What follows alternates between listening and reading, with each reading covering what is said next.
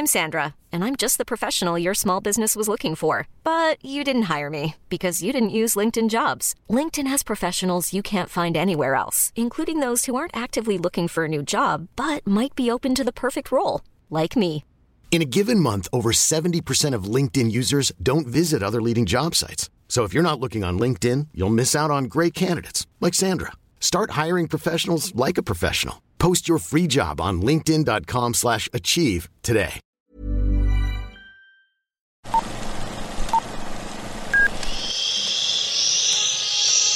Apaga el celular y guarda silencio durante la función. Hay mucho que ver. 3, 2, 1. Hola, ¿qué tal amigos de Que Ver 321? Me da mucho gusto de nueva cuenta platicar con ustedes y hoy me acompaña de nueva cuenta también Sugei Baños. Hola Sugei, ¿cómo estás? Hola Araceli, mu- mucho gusto de volver a estar aquí y qué bueno que me inviten y hoy vamos a tener algo de qué platicar muy interesante y sobre todo que va a traer la nostalgia de muchos. Así es, y vamos ahí este, a dejar entrever nuestra edad tal vez. Un poquito. Eh, pues justamente el estreno de este fin de semana, pues yo creo que no es otro que Mario Bros. Super Mario Bros. la película, que ya finalmente llegó a las salas de cine. Justo eh, el día previo al, al que estamos grabando este podcast, había un poco de incertidumbre en las redes porque en sitios especializados como Rotten Tomatoes, la crítica como que no le estaba dejando como en un buen lugar. Tenía por ahí, creo que incluso menos de 50 de calificación. Sí, 50%. pero fue subiendo un poquito. Y sí, creo que ahorita, hace poquito, este, igual revisé la página, estaba como en 56, pero ya con las respuestas de la gente, de los fans, ya nos dimos cuenta de que tal vez no estaban en lo correcto los críticos, porque fíjate que hasta hace unos minutitos ya tenía 96% de calificación de la audiencia. Entonces, sí, creo que sí va a ser una película que a muchos, sobre todo a los, a los más fans, les va a gustar. Como decías, va a apelar a la nostalgia y de la que vamos a hablar y mucho. Así es. Hay que tomar en cuenta que, pues bueno, los críticos son eso, ¿no? Críticos y siempre se van a poner un poquito más picky que el público en general. No necesitas tener grandes conocimientos. ¿Te gusta o no te gusta la película? Exacto. Entonces ahorita la audiencia es la que ya ha estado reaccionando y es la que ha estado dando la calificación, que bueno, nos quiere decir que le demos el beneficio de la duda a esta producción. Que justo esa es una de las cosas que se hablaba, ¿no? En, en- en las redes, que tal vez los críticos querían como más trama. Y pues los fans, vi un par de memes que justo decían, pues es que llevamos años este, jugando con Mario y salvando a la princesa Peach y, y estamos felices, ¿no? Entonces, que no nos vengan a decir que, que- que más trama porque esto es Mario, ¿no? Esto es lo que queremos. Y precisamente, pues para ir entrando en la, en la cinta, eh, bueno, por un lado quisiera que abordemos como esta parte del doblaje, porque si bien en inglés este, las voces principales son de Chris Pratt, que es Mario, está Anya Taylor Joy como la princesa Peach, eh, Charlie Day como Luigi y Jack Black como Bowser.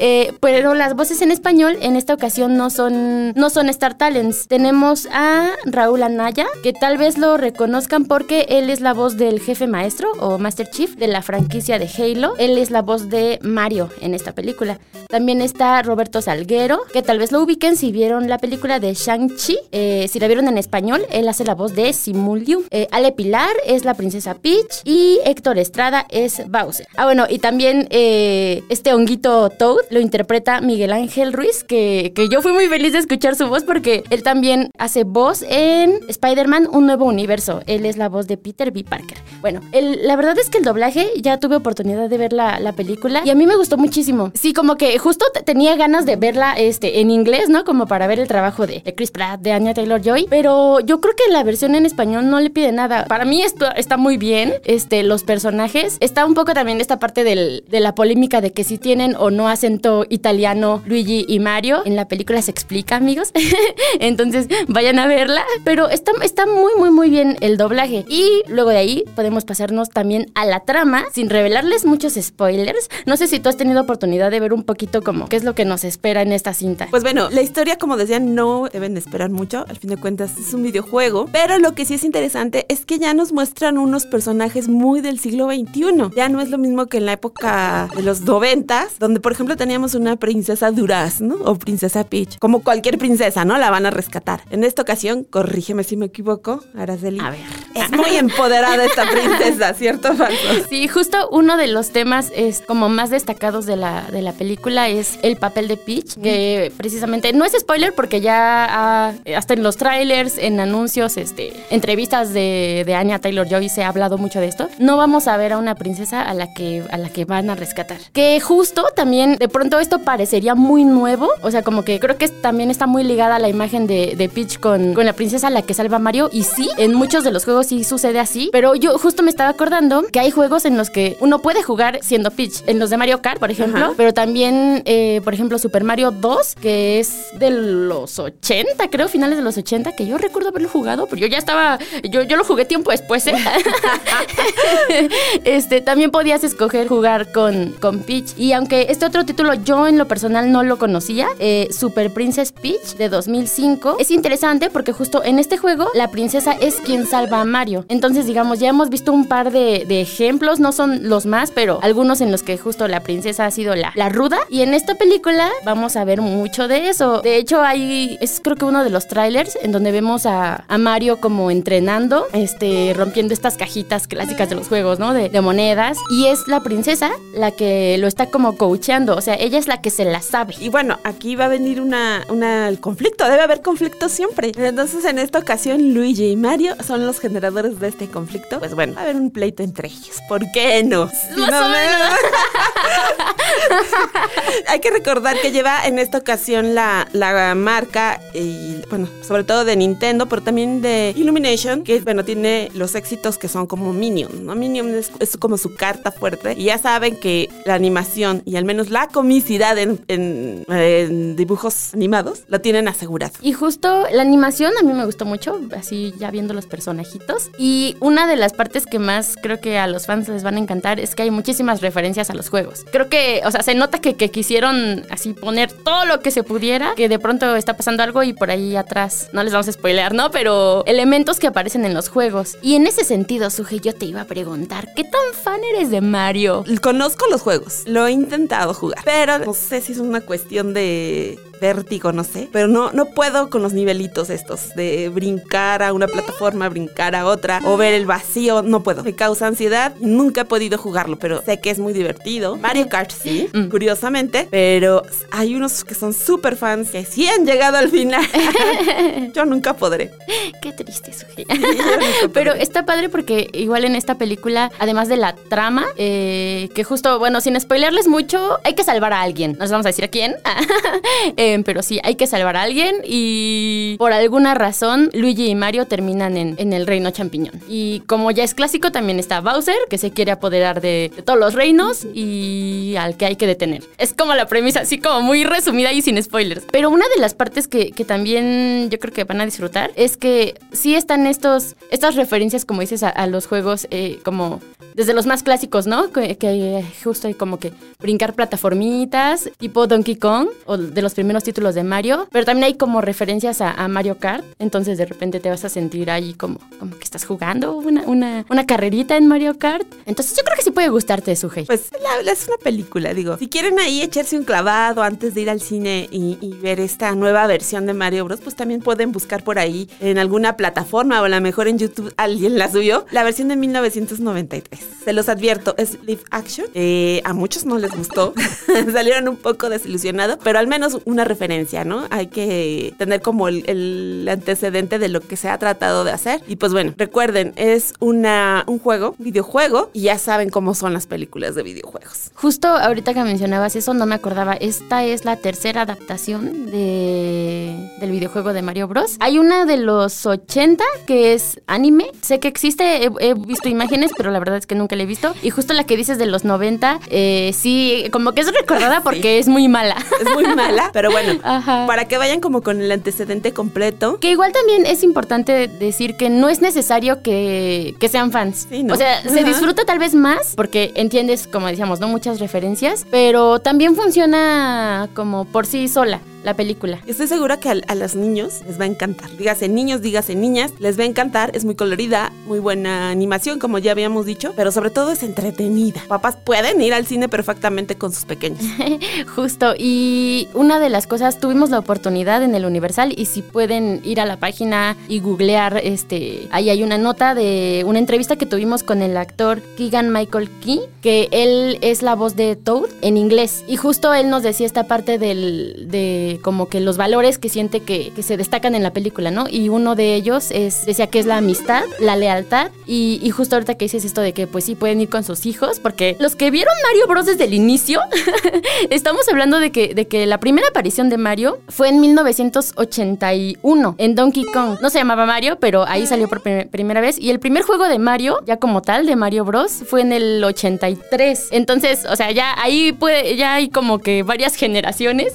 Así Entonces, justo pueden ir a, a ver la película con sus hijos, ¿Nietos? con sus nietos. Y sí, es una oportunidad como para, eh, como que compartir esto, ¿no? Así de, mira, hijo, yo, este, este era el jugaba". juego que yo jugaba de chiquito en, no sé si, en, eh, eh, ¿cuál fue la primera? En Nintendo, ¿no? Justo. Nintendo. Este, pero además, o si no, si no quieren, pueden ir ustedes también solitos, con la advertencia de que seguro va a haber muchos niños en la sala, entonces también hay que considerar eso, por si no son tan fans, pero sí se presta como para ir con familia, con, con amigos. Y es una buena opción para este super puente que se nos presentó esta Semana Santa, que pues bueno, nos va a hacer pasar un rato muy bonito. Así es, y justo eh, a la par de esta película, siguen varios estrenos fuertes en el cine. Sigue John Wick, que ya platicamos de esta película hace algunas semanas. Sigue Shazam, la segunda entrega de Shazam, que también le ha ido muy mal en la crítica, pero yo la vi y a mí me gustó mucho. Y entonces yo, yo les digo, vayan a ver Shaz- Shazam, denle una oportunidad.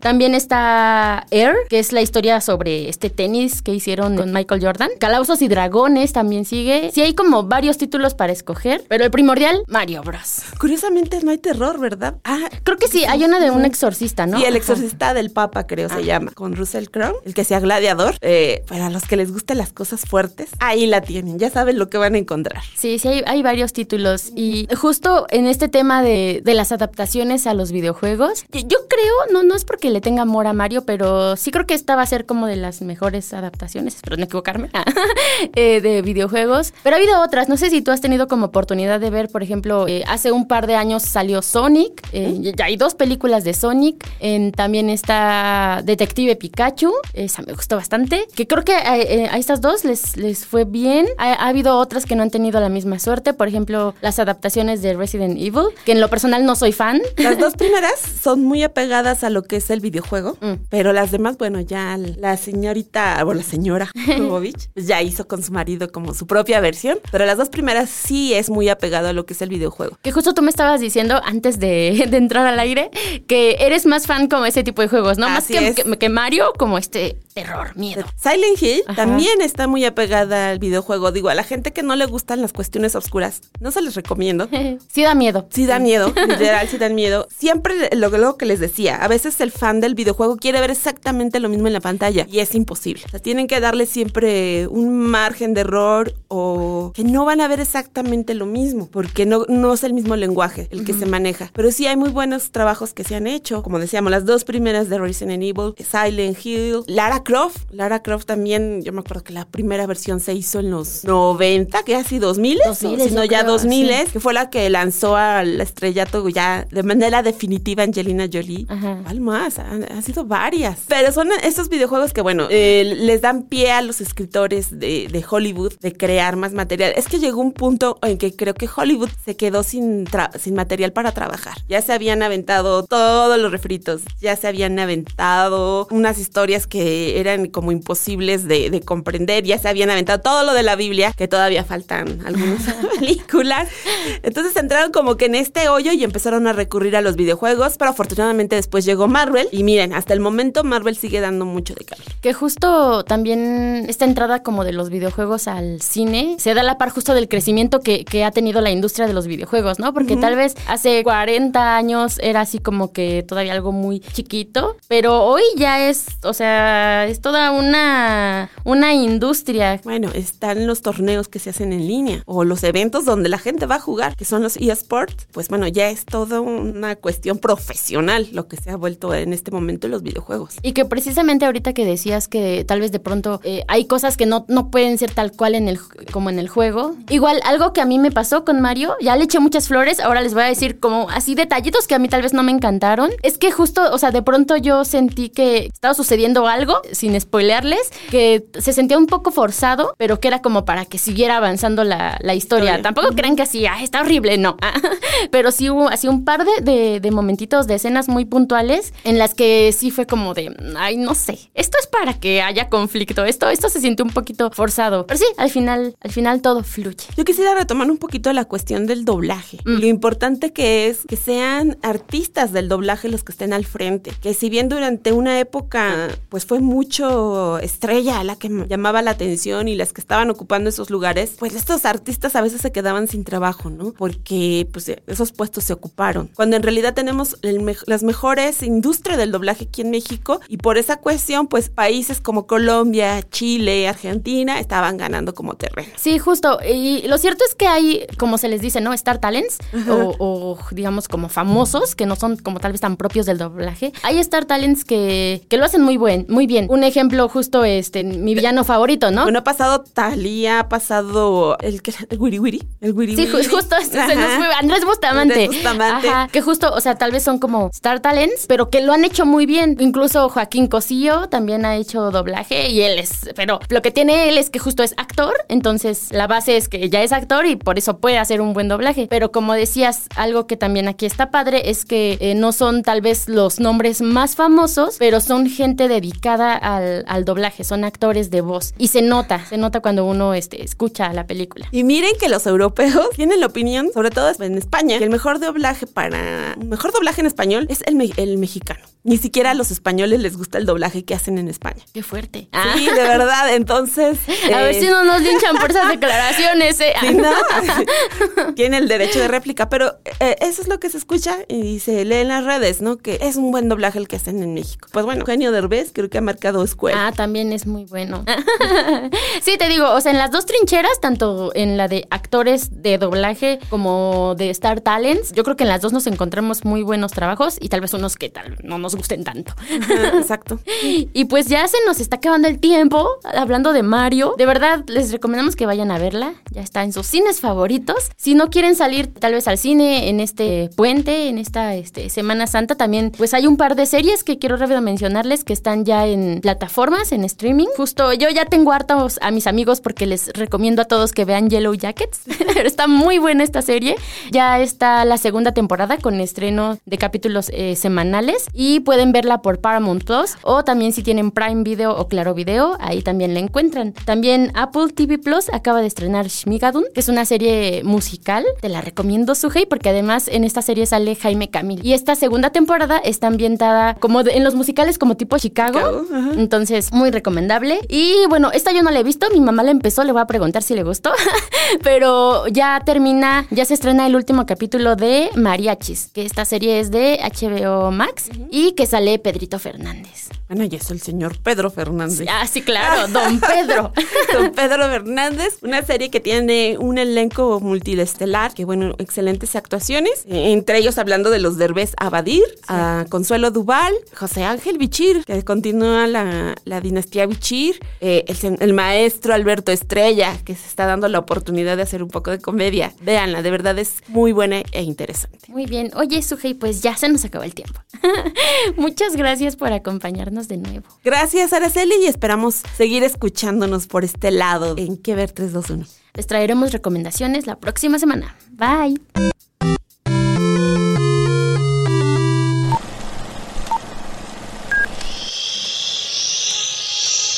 Apaga el celular y guarda silencio durante la función. Hay mucho que ver. 3, 2, 1.